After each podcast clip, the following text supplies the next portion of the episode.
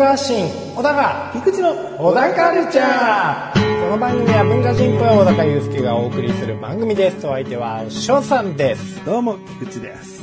よろしくお願いします。よろしくお願いしますこの番組がですね、今回をもって、第300回となりました。はいおめでとうございますで2009年4月1日から始まり、14年と6ヶ月経っているのですが、小高祐介の都合でですね、2年8ヶ月お休み期間がありましたので、はい実質11年と10ヶ月あやってきました。はい第300回でございます。はいですが、この11年分の、いや、まあ約12年分のこの思いはですね、今回一切出しません。はい第300回。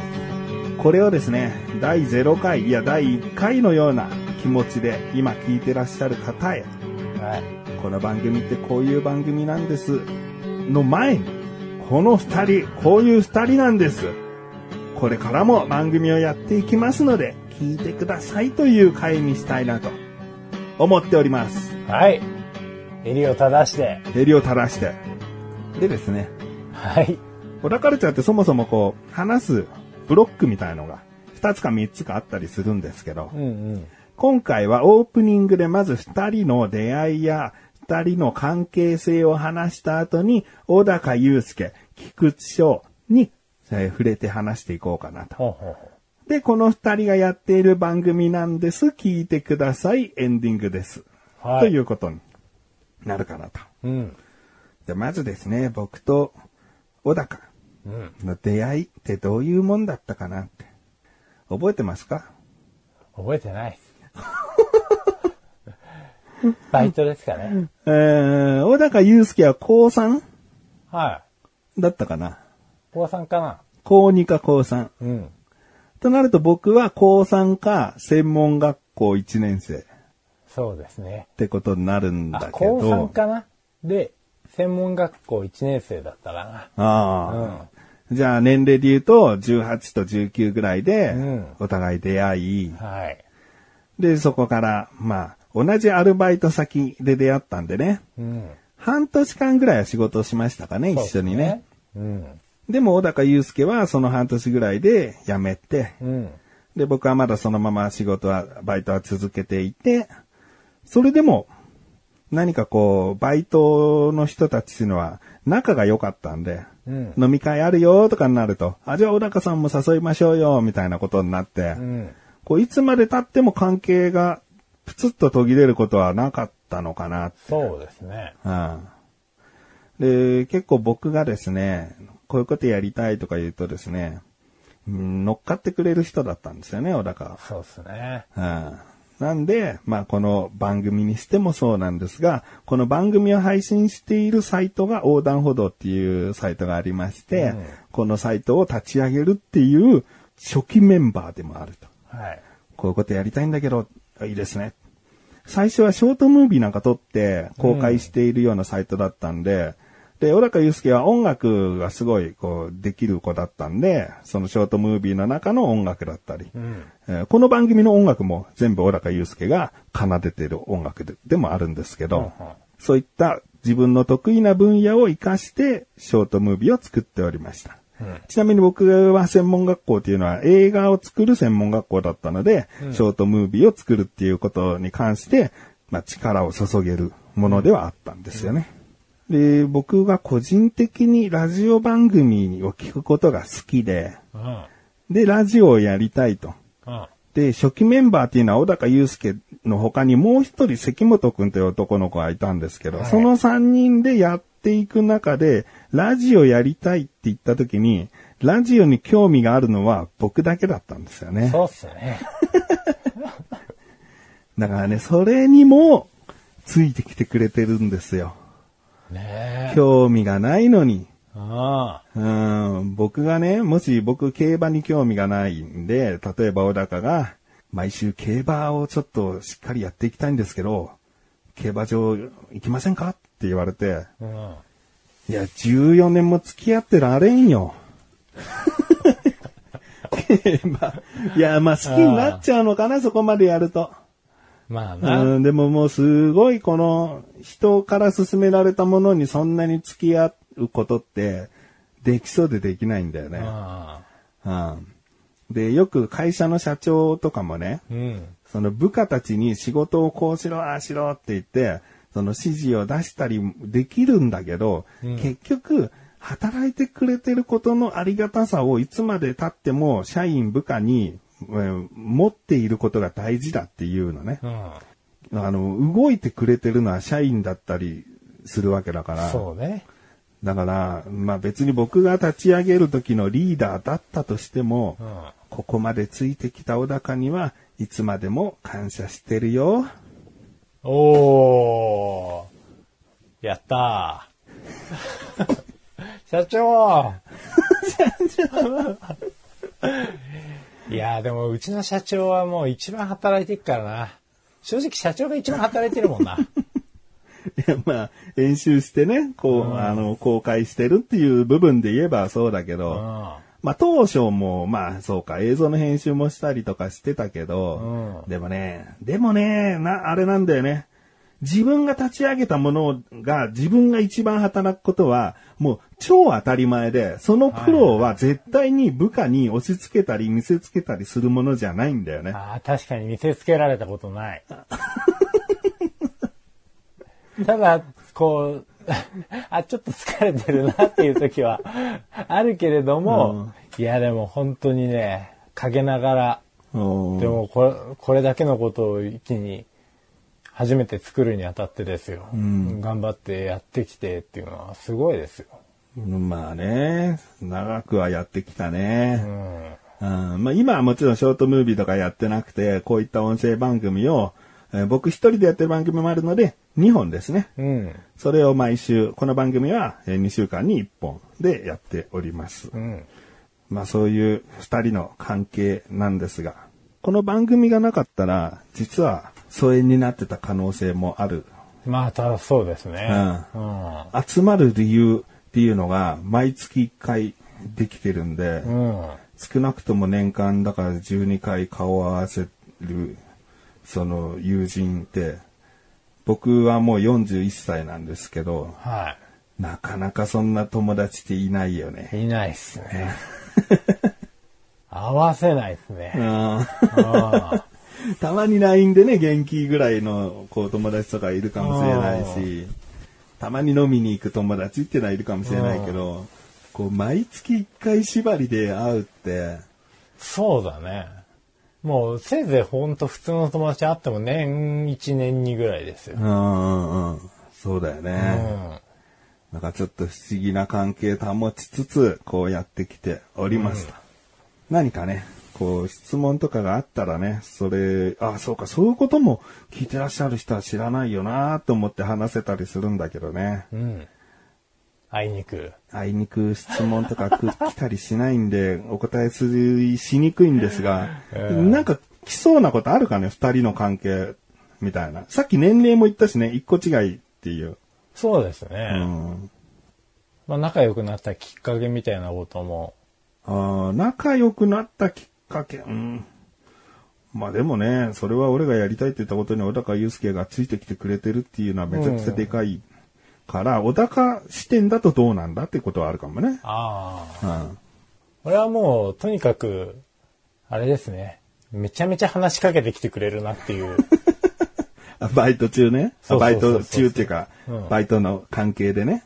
で僕もその、その当時だとは思うんですけど、うん。やっぱりまあ音楽だったりとか、うん。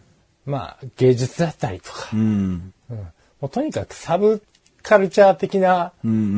要素が入ってる人が好きだったんでう、ん。うんまあギャルとか多かったけど、うんうんあんまりもうそういうの苦手で、あバイト先はね、はい女子はね、ギャル系がうん、多かったっていうか、まあ結構いてね。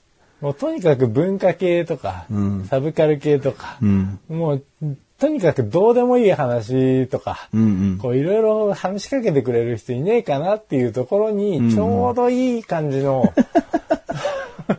面白い人がいたわけですよ。うんあでも思い出したけど、あれだね。一緒にこう、誰かの送別会でギターやったりとかさ。うん。やったねう。ん。そのバイトの店内で、店の中でギター二人とも持ち出して。ううん。だからそういうことをやろうって言ったのは多分僕で、ん。うん。で、いいですねって言ってくれて、いつも乗っかってきてくれるんだよね。そうね。うん。断らないね。うん。だからまあ、だから割とイエスマンって言われがちですけど、うん。やだよ。まあでも、イエスマンなところもなくはないのかなっていう気もしてきましたわ。なんかその部分だけ聞いてると。こいつ何でもやるな。うん僕はイエスマンに敏感なのは、過去に、あの、翔さんがやることにみんなノーと言えないんですよ、みたいなことを言われたことがあるんですよ。はいはいはい。みんな我慢してやってるみたいなことを言われたんですよ。うんとある、まあ当時はリスナーさんだったんですけど、ええその方に言われて、うんいや、そんなことないよと、何をこうなんか制圧してる感を感じてるんだと。うん。やりたくないとか言ったら、もう向き合って、あ、そうか、どうしてつって、じゃあやりたくないならやらなくてもいいんだよって絶対言うし、うん。うん。あの、まあまあいいや、イエスマン。でもそれなのに今小高が、じゃあ僕は本当にイエスマンかもしれないって言ったから。まあその人は聞いてないと思うけどね、もうね。うんそうですねう。ん。まあね。まあ、ノーって言いたいところはノーって言うんですけど、うん。でもやっぱりこう、あれですよ。まあ、同調できる部分もあるんですけど、うん。なんでその発想に至るのっていう、もこの考え方の違いがう、も嫌じゃない人う、うん。ですね。うん。そこがツボにはまるんでしょうね。うん、だから自分が予想してる以上のものだったり以下のものだったりを、まあどういう形であれ、意外に普通に提示してくるっていう、うん。押し付けはしてないよな。そう、強引に見えなくもないけど、押し付けじゃないですね。で、だってこっちは断ろうと思ったら断りますから。うん。うん。でもなんか、自分が考えてること以外のことを提案してくれるんでう、んうんうんその提案力と、あと、これがかえって怖いのかなって思うのは、もし仮に強引に見える部分があるとしたら、うんプレゼン力が強い。この人本当にやりてんだなっていうのが伝わってくる分、熱量が乗りすぎて、うん。うんでも誘うってことは、それなりに相手にもメリットがなきゃいけないから、うんその熱入るわなって話。うん、熱入るし、その人を説得するにはどういうふうに持ってったらいいかなとかは考えて話してるんだろうな。ああ俺は結構その企画自体が面白いので乗っかっちゃいましたけど、んもし言うことをノーと言えないんですよっていうのは、あれです。単純に人間としての魅力だと思いますよ。うんうんううん。ん。だから、こういうことやりたいんだよっていう、ああ、でも翔さんが言うんだったらやってみてえなっていうところで、一応始めてみるみたいなうのがん。あったのかもしれない。ああうん。いいね。うんうん。まあ、逆に、俺も、ある意味小高のイエスマンだしな。あんまり小高否定しないよね。あ、そうですねう。ん。いや、それは違うよって小高に言う、そんな強い口調で言ったことないと思うんだよね。うん確かに。うん。こう比較的肯定するし、うん。まあ別に反りが合わない部分があれば、その一瞬話をお互い流せばいいだけのことだし、うん。うん引きずることはないよね。そうですね。めちゃめちゃぶつかったことってないですね、そういえばうね。ん。うん。ないね。これは珍しい。うん。それが長く続く、あれかもしれないし。秘訣かもしれないし。うん。そうだね。まあ、いい関係値ですよ。うん。まあ、そんな二人の関係ですが、お知らせの後は小高祐介個人に迫りたいと思います。それでは最後までお聞きください。小田カルチャーは皆様からのご意見、ご感想をお待ちしております。番組ホームページのメールボタンをクリックして、投稿フォームよりお送りください。いろんなメールお待ちしております。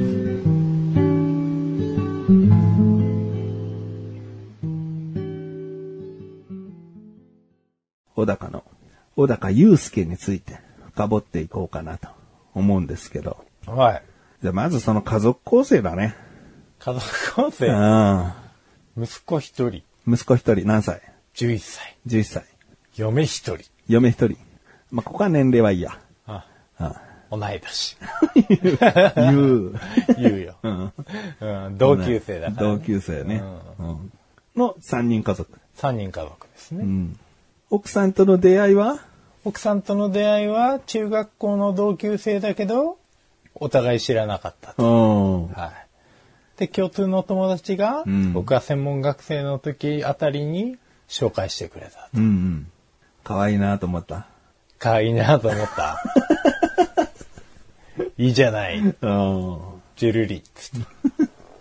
今もう結婚して10年？そうですね。15年ぐらいですね。15年あ15年いや、20、そうだな。12年ぐらいか。12年ぐらいだね。うんうんうん。なんかもう、とっくに小高祐介と今の奥さんっていうのは、もう僕が気づいたらもう付き合ってて、うん。で、その、横断歩道っていうサイトを立ち上げようねって言ってる時には、恋愛真っ只中だったんだよね。そうね。うん。だから、その奥さんのお家で、このラジオ番組を収録したりとか、うんなんか、基本、本拠地が奥さんの家だったね。そうね。一人暮らしの。そう。うんまあ、奥さんも、まあ今もそうだけど、あの、変態ナースなんですよね。お仕事がね。変態はちょっとね、伝わりづらいんでね。そうですねん。これはもう、もう過去、昔から聞いてる人じゃないともう理解できないそうですね。んで、まあ、まあ病院で働いてるんですよね。本物のね。本物あの、そういうお店じゃないからね。本物の看護師そうそうそう。さんで、そうですね。で、まあ、忙しくて、結構こう、日中、まあ夜問わず、割と家を開けてることが多かったから、うんうんまあその合間を縫ってね、うん使わせていただいて。我々がたむろってね。たむろって。だって、その当時のメンバー3人とも、実家暮らしだったもんね。とても収録できる環境ではない。情けない。うん男3人誰も自立してないっていうね。いやー、しょうもない。うん。だから、まあ、小高の奥さんと、この我々、我々とかもう僕もちょっと関係が深いって言えば深いしう、ん。うん、そういった部分では昔からずっとお世話になっていて、まあそうですね。うん。で、小高祐介を語るに欠かせない事件っていうのが、この横断歩道の経歴にもあるんですけど、2年8ヶ月休んでいると。そこれってめちゃくちゃでかいじゃん。2年8ヶ月も離れてよく再会しましたねって、普通の人なら思わう。うん。んねやめたやろや。めたんだろうって、うんイエスマンにイエスってもう言えなくなっちゃって逃げたんだろうって。うんついに、ついに、やっと聞いてきたか、みたいな。うん。うん。はこれですね、めちゃくちゃ事件で、これは。あ、大変でしたね。いいちょっと具体的に話して。うん。はとある収録の日に、小高祐介が来なかったんです。いはい。だいたいその時は9時集合とかで、あの、もう本当に小高って時間きっちり来るんですよ。ほぼ遅刻なんかしたことなくて、遅れる時はもちろん前もって遅れますって来るし、うん。そういった時間に正確な男が、その時9時に来なくて、で、奥さんの連絡先を僕は知ってたのかな？うん。うん。で、奥さんに聞いてみたところ、いや、もう家出ましたよってなって、うん。で、もうそこから何分経ってるからうちについててもおかしくないはずなのにねってことになって、じゃあ、携帯に電話してみるねって、うんお互いもうその前からずっと携帯には電話してたんだろうけど、まあ携帯になんとか電話してみるねってなって、それも出ない。うん。で、奥さんの電話に一回出たんだよね。うん。うん。でも言ってることがめちゃくちゃで、もこりゃやばいっていうことになって、で、僕は車持ってるんで、小高を探しに行こうとう。うん。いう風になったんですけど、奥さんも、いや、私も探しに行くってなって、うん。で僕の車に奥さん乗せて、うん。どうやらこっち方面ってことを電話では言ってたぞって言って、うん。まあ、まあ工業地帯みたいなところなんだけど、うん。そっちの方に走らせてって、言っても車で30分以上かかる、あ結構離れたとこよ。うん。で、そこまで行って、もう工場地帯だから、道路はめちゃくちゃ入り組んでて、うん。で、もう本当に網目状みたいな感じなんだよね。うん。で、どこにいるかなんて、皆目見当もつかないわけ。よく見つけましたね。どこにいるかわかんないし、車にずっと乗ってるのかもわかんないじゃん車見つけたとしても。そうね。でも、本当に奇跡的に、この車だって見つけることができて、うん。で、止めたら、止めて、もうその車に駆け寄ったら、小高祐介は車にいたのか、車の近くにいたのかで、でももう心ここにあらずな感じになってて、おで、なんかヘラヘラしてたかな、その時は。で、奥さんも、まあ、とにかく見つかってよかったと。こんな状態でさ、事故らずに、無事でいることが何よりだったっていうのはあったんだけど、でももう、正直ですね、頭がぶっ飛んじゃってる状態で、はもう、普通の道路の上を指さして、大きな橋ですね、っていう。別にない歩道橋とか何にもない、もうだらっ広い道路の上を指さして大きな橋ですね、って言って、やばーと思って、うん。で、もう前もって言っておきます。小高祐介は薬とか大麻をやってません。やってません。その手合いじゃないです。そういうラリっちゃった感じじゃなくて。うでもまあ、旗から見たらそう思うかもしれないね。そうね薬でいっちゃってるって思うかもしれないうんラね。リっちゃってんだうね。ん。で、警察に電話もして、うん。なんで警察に電話したのかな？なんか車のどこかが外れてたか何かがあったのかな？部品が。で、警察も呼んで、救急車も、救急車呼んだ？いや、呼んだ？呼んでないか。救急車呼んでないな。うん。俺、警察だけ呼んだ何も覚えてない。警察だけ呼んだの、パトカーだけ呼んで、その警察官もすごくこう話が分かってくれて、だって普通だったらもう絶対隠し罪やっちゃってって思うところをさ、うん一旦警察署まで来てくれませんかって、普通だったらなるぐらいだなと思うけど、うん奥さんが責任持ってちょっと一旦あの今日は家に帰らせますので、みたいな話をして、うん。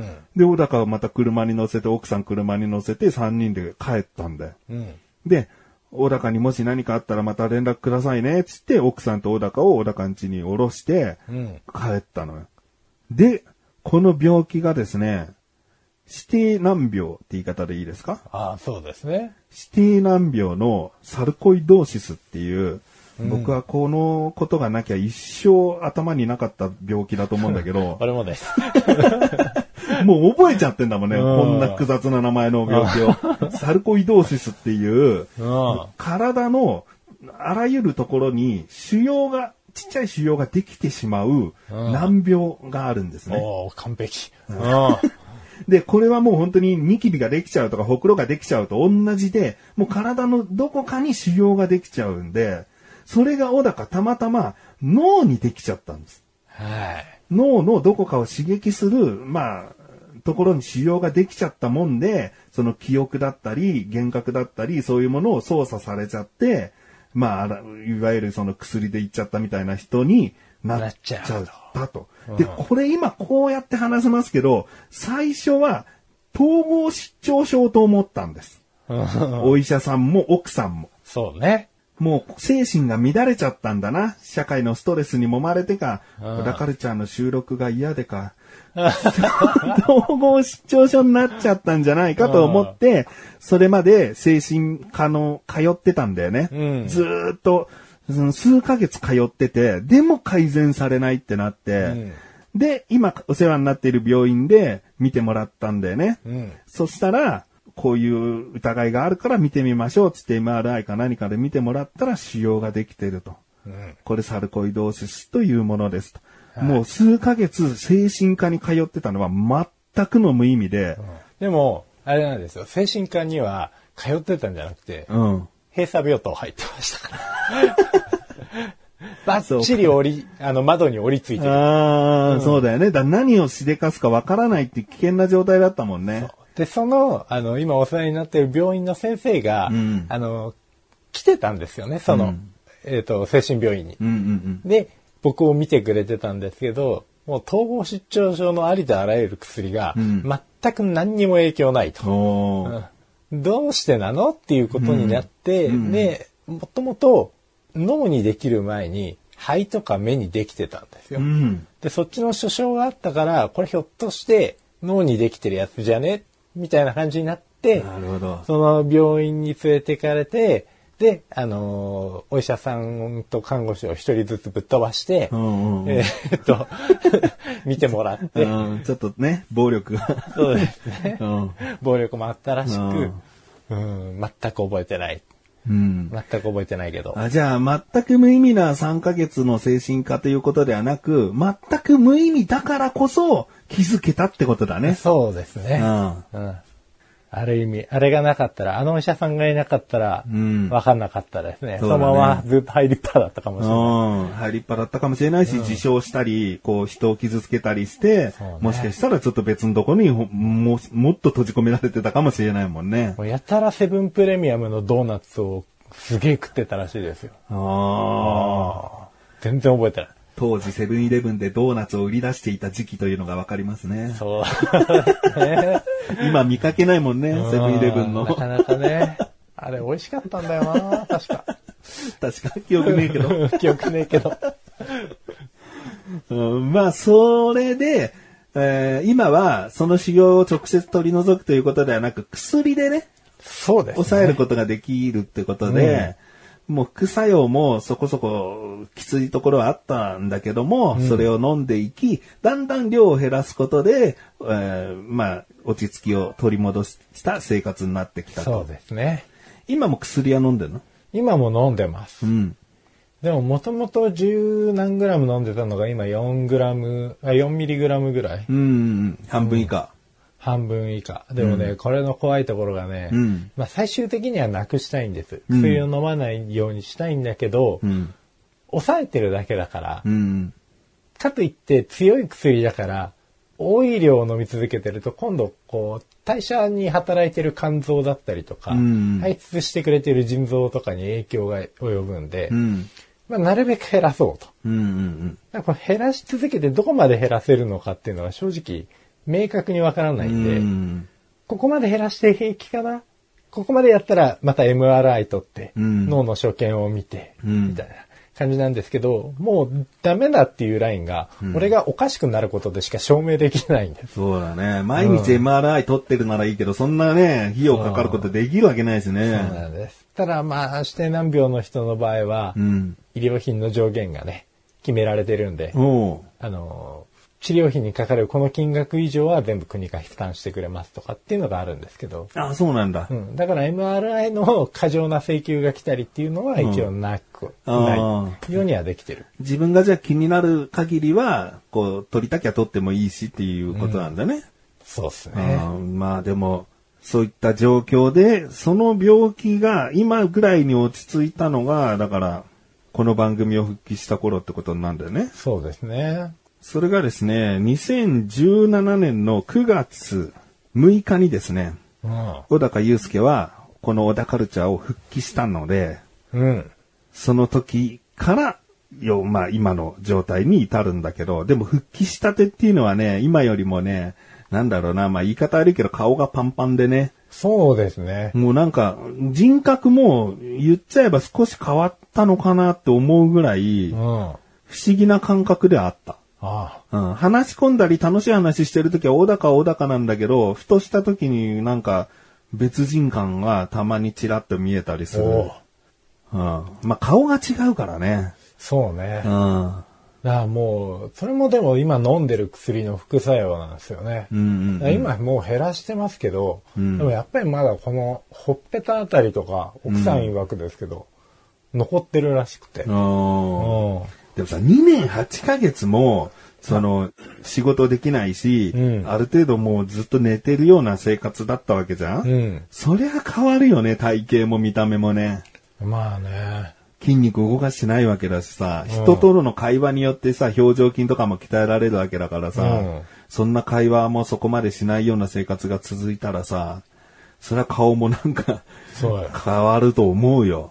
うん。だからもう体を動かす理学療法とか結構しましたもんね。運動させられたり、うんあとこの病院の名前言えるとか、うん。あの食べ物の名前3つとか、うん。なんかやらされた記憶ありますもんね。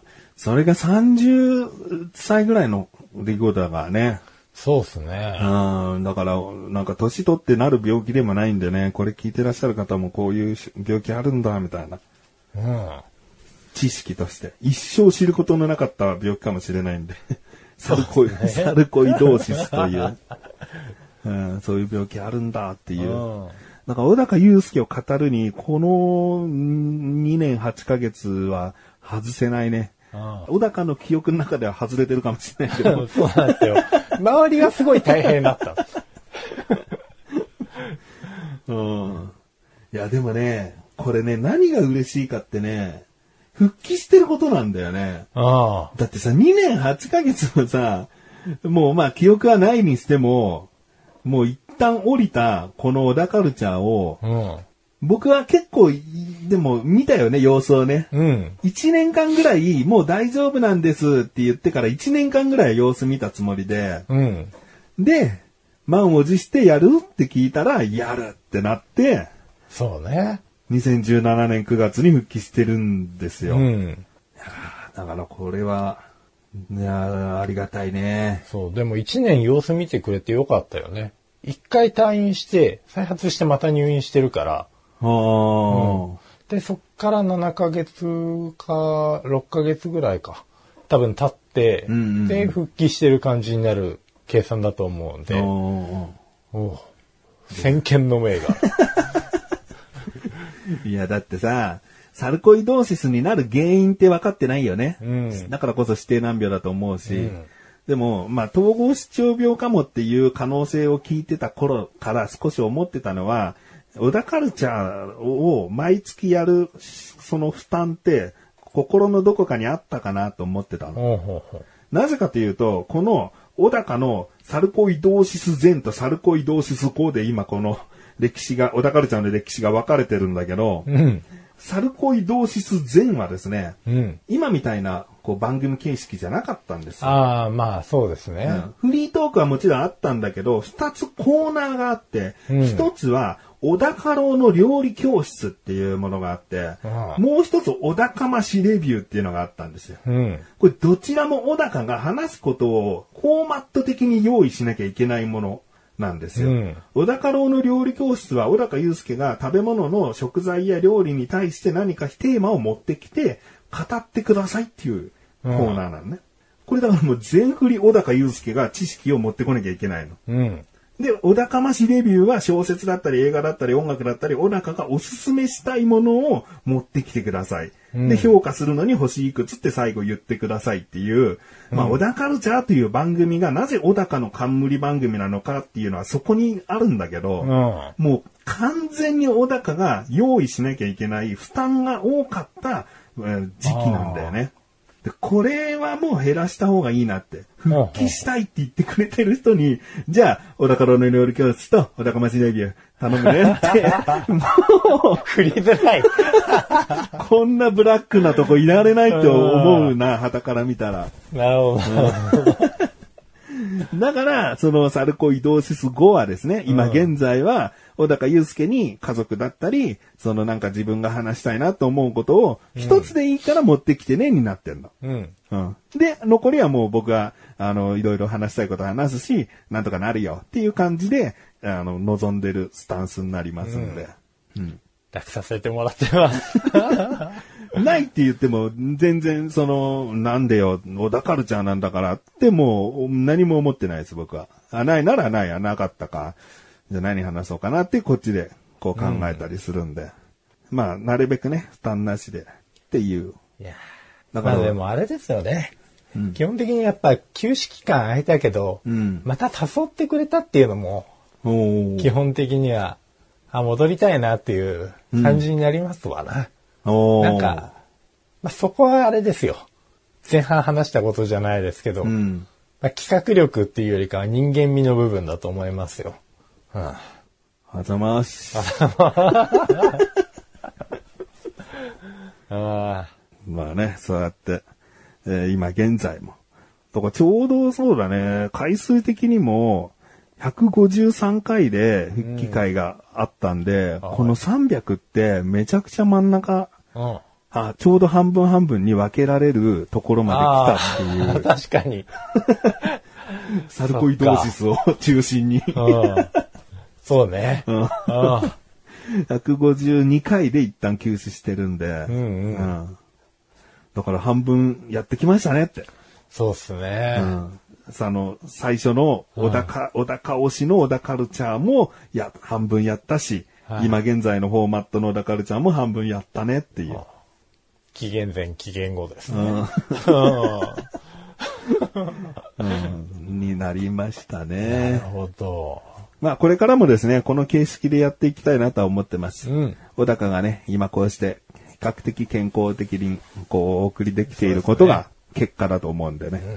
今、君も元気そうだから、小高郎の料理教室と小高ましレビューをお願いするねって言ったところでね。はい。橋が見えるっつっちゃいますからね。嘘でも言ってきそうだしね。そうそう、橋が見えてきましたね。やばいですね。やですね。一回取り下げてもらって。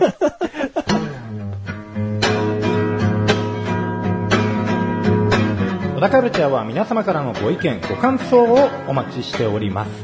番組ホームページのメールボタンをクリックして、投稿フォームよりお送りください。いろんなメールお待ちしております。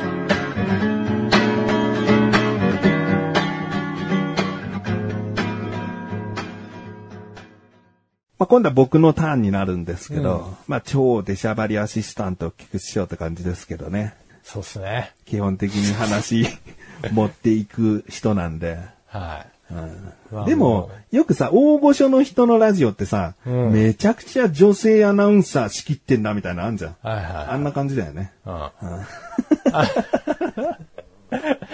大物アーティストでもないけど、出しゃばる女子なの。そうそうそうそう。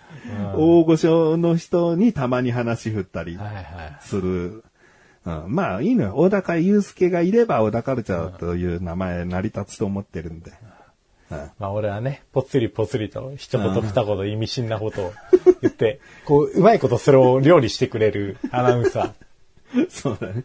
で、できる限り意味深で言ってほしいね。ああ、そうだ普ね。通なこと言ってほしくないよね。うん。わこんだけ、あの、喋らないのであればね。かった。うん 普通に。普通に。分かってもらえた、普通に。ギョイ。いやー、難しいね。うんあの、でもね、やっぱりおしゃべりが上手よね。いやーまあ、まあ、上手よねっていうか、あれなんですよ。まあ、最初に話した通り、ラジオに興味あったのはこの人だけだったんですけど、うん。まあ、それ以前からもともと片鱗はあったなと思ってたんですよね。個人的には。よく喋ってた？はい。バイトの時もやっぱりよく喋ってたし、うん。あの、仕事してなかったわけじゃないですよ。仕事もできるし、よく喋るし、で、まあ、リーダーシップもあるし、だからリーダーシップがあったから、まあ、この人が立ち上げるものは面白そうだろうなっていう、個人的な根拠もあったし、うん。うん。あとは単純に企画の面白さもあったんだけど、うん。でラジオはね、まあ僕は正直最初あんまり乗り気ではなかったですけど、うん。まあ、実際、橋も見えましたし、多分それ関係ないけれども、うん。ただまあ、だんだんこう話していく姿を見てるうちに話し方っていうのは徐々にこっちも工夫するようになって、うん。まあ、だんだん勉強させてもらってるな感は出てきたんですよね。あと楽しそうに喋るなぁと思いつつね。俺基本的にやっぱりラジオは聞かないんですけど、うん。まあでもその当時はごくたまにやっぱりなだらか向上心に聞いてたんですよね。おー僕の一人のね、やつね。そうそうそう。で、まあ一人でも喋れるし、俺一人で喋れって言われたら、なんか一回か何回か振られたことありますけど、はい一人で喋ってみたいな。で、前の番組では一人で喋るコーナーがあったりしたから。うん。いやもう無理よね。もうどうしたらいいのかわかんないもんね、やっぱ。いや、でもあれはね、あまあ、まあなんだろう、切り替えなきゃできないことだよね。一人喋りってね。いやでももう切り替えられるのがすごいわけよ。うんうん。で、何が足りないのかなと思った時に、やっぱりこう、相手を想像できてないんだろうなっていうのが、おー一人喋りの時にね。そうそうそう。うん。でそれをできるっていうのはやっぱ想像力があるっていうことだなっていうのと、あとね、やっぱり何でも噛みつくんですよね。その食欲旺盛さ。ハングリー精神とも言うか。あうんの、単にいろんなことにイチャモンつけてるわけじゃないですけれども、うんそこ気にするかっていうところも気にして、うん。で、ただの神経質だとそこで終わりなんですけど、そこから掘り下げるんですよね。うん。うん。だから、まあ皆さんも聞いてもらえればわかると思うんですけどね。あの、面白いと思いますよ。もっと聞いてくれてもいいんじゃないかなとは思うんだけどな。まあまあ、それはね、小田カルチャー全般的にもそう思ってますけどね。もっと小田カルチャー聞いてもらいたいなって思ってるけどね。うん。まあそうですけどね。うんまあ確かに、最初の感情って誰でも受ける感情じゃん。は、うん嫌だなとか悲しいな、嬉しいな、なんか腹立つなって思うことは誰でも触れてくる感情なんだけど、そこを普通に話す、話したり誰かに伝えたりすると、その嫌な思いをする人がいる話の場合もある、あったりするんだよね。うん。で、これ嫌な思いするよね。だから、こういう言い方をしないといけないよね。嫌な思いする人全、あるのが分かってるんで僕はこう思うんですとか、なんか、なるべくこう、悪人以外は傷つけない喋り方っていうか、そういうのを考えちゃったりするんだよね。おーだからそういう部分で言うと、どう話そうかなっていうのは、結構そういう部分で深入りしてると思われるかもしれないけど、うん。結局気遣いな気がするな、その話し方のがおー深掘りって。うんうんうん。うん。あと、聞いてる時に、その腹立ったんだよ。嫌だな、こういうのな。な、っつって終わる話より、うん。いなんで嫌だと思ったかって話していくことは楽しくないって思う。自分がここまで生きてきてこういうのが嫌いとかこういうのが好きってどうしてそうなるんだろうなって考えるのって、うん。その、自信持って話せるんだよね。そこまでたどり着けると。まあ、一人よがりじゃないんですよね。基本的にリスナーのことを考えて、リスナーにもいろんな人がいて、んこう思うだろうな、思うだろうな、じゃあこういう喋り方はやめよう、こういう喋り方はやめようって、そぎ落としてって提示できるものを出した後に、何気に自分の考えを織り交ぜますよね。だからそこで、一応、こうですか、こうですかってやってるんだけど、でも俺はこう思うっていうのを。出してるから、うん主張がある、でも優しい感じのうん。番組にはなってると思うんですけどね。うん。っていうか喋りになってるというか。うんまあ、口調はね、めちゃくちゃ悪い時もあるけどね。うん。でもそれは本当に悪と思ってるターゲットに対して言ってるだけだからね。そうねう。ん。うん。だなまあ、怒りってさ、結局、ない方が幸せに生きられるに決まってるから、うん。もうこの番組をずっとやってるんだから、もう怒りの感情ここのネタじゃんって切り替えていかないと、うん。あきまあ、切り替えられてるから、うん穏やかに生きていけてるのかもしれないね。まあ、ある種 SDGs みたいなとこありますよね。なんか怒って、で、まあ、怒りを番組に変換して、その怒りを番組に変換されたものを楽しむ視聴者がいて、みたいな感じで、こう、うまいことサイクルしてるんじゃないかな、みたいな。うん。そうだね。だその聞いてる人も危機感持ってくれてたら嬉しいし、そうですね。だから、僕はこの怒りをここに変換して話してるけど、そのリアクションが大きければ大きいほど、もっと心地よくなれるけどね。うん、まあうん、ね。あ、人に伝えることができてるんだなとか、共感してもらえてるなとか、ためになりましたって言ってもらえたなとか、なんかそういうことがあったらもっと大成功なんだけど。そうね。まあそうすることによってなんかまた他の人の意見だったりとかもね、吸収して、またよりシャープな、あの、話の削り方みたいなのができるかもしれないですしね。そうだね。あの、僕が悪いと思ってた人に、が実は、でもこういう裏事情があるみたいですよって新しく知れたら、僕は多分そこにも気使って何か切りたいと切るからね。うん。うん。面白い考えしてるわ。うん。そうだね。じゃあこれからも小高を楽しませる話をね、僕はしていきたいと思ってるんでね。お願いします。大御所。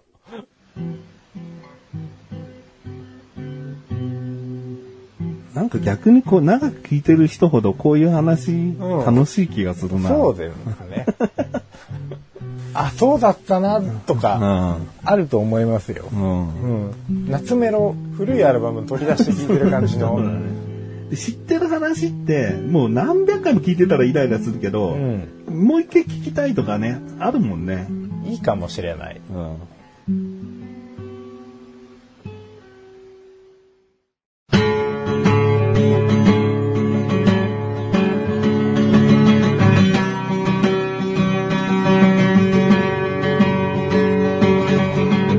ンディングのだかはい、エンディングです。ということで今回はですね、いつもより長めにお送りしてきましたがね、えー二人の出会いから小高祐介、外行菊師匠という二人がやっている小田カルチャーはこういった番組ですと。えーこれからもこの二人がですね、うんまあ、お互い思ったことを話していきたいと思っておりますのでね、今回初めて聞いてくださった方はですね、これからを聞いていただければとても嬉しいですね。なるべくその置いていかないように。だから奥さんが変態ナースって言われてもわかんないよってなっちゃうから、まあそこはじゃあ変態をなくしておこうかと。あの旦那のお尻の穴を見るのが好きと言っちゃう奥さんですけれども。字の時にね。字の時で。常日頃じゃないよ。俺よく思い出したと思わない？変態ナースの由いや、来。おい、本当よ。俺も今、あ、そうだったと思って。なんで変態ナースだったのかなって、今思い出したよ。写真撮ってたもんね。そうそうあそう。旦那のケツの穴の写真を撮ってて、変態ナースじゃねえかって盛り上がったから、うんよく奥さんは変態ナースって言ってたね呼ばわりされちゃうけれど。正常なナースですからね。字の時ね。ええ、字の時ですそこ大事だよね。そうそうそう。何の、何の気なしに尻の穴取って喜んでるやつは変態ですよ。うんで奥さん勉強熱心なんでね、多分字のケースとして、本当に資料として俺は撮ってたんじゃないかと今思えば。すげえ痛そうって撮ってましたけどね。こんな飛び出てみたいな。切れ字？イボ字？うん、イボ字です、ね。イボ字？じゃあこんなに出ててなね。変態です。うん、まあまあよかった変態ナースのね、うんゆえん思い出がして。話せたんで、うん。まあこれでね、もし今後変態ナースって言っても、この300回を聞いてくださった方には、すんなりと入ってくる、はい。ご対応していただけるかと。うん。うんまあなるべくでも、その次回301回になりますけど、それが1回となるように、また初心に帰ってですね、うん。あの、やっていきたいと思います。でも毎回毎回、この番組はこういう番組ですとか、小高祐介はこういう人間ですって言ってるのも、こう長く聞いてくれてる人にとってはめんどくさい情報なんで、うんそこはもう、あの、割愛してはい割愛して、すんなりと、えーいろいろな話題に触れていきたいなとはい。思っております。どうか、これからをですね、よろしくお願いしたいなとよろしくお願いします。はい。思っております。小田カルチャーは月に2回の水曜日更新です。それではまた次回、さようだかさようだかさようだかですね。あの、さようならとおだかをもじった言葉ですね。親切。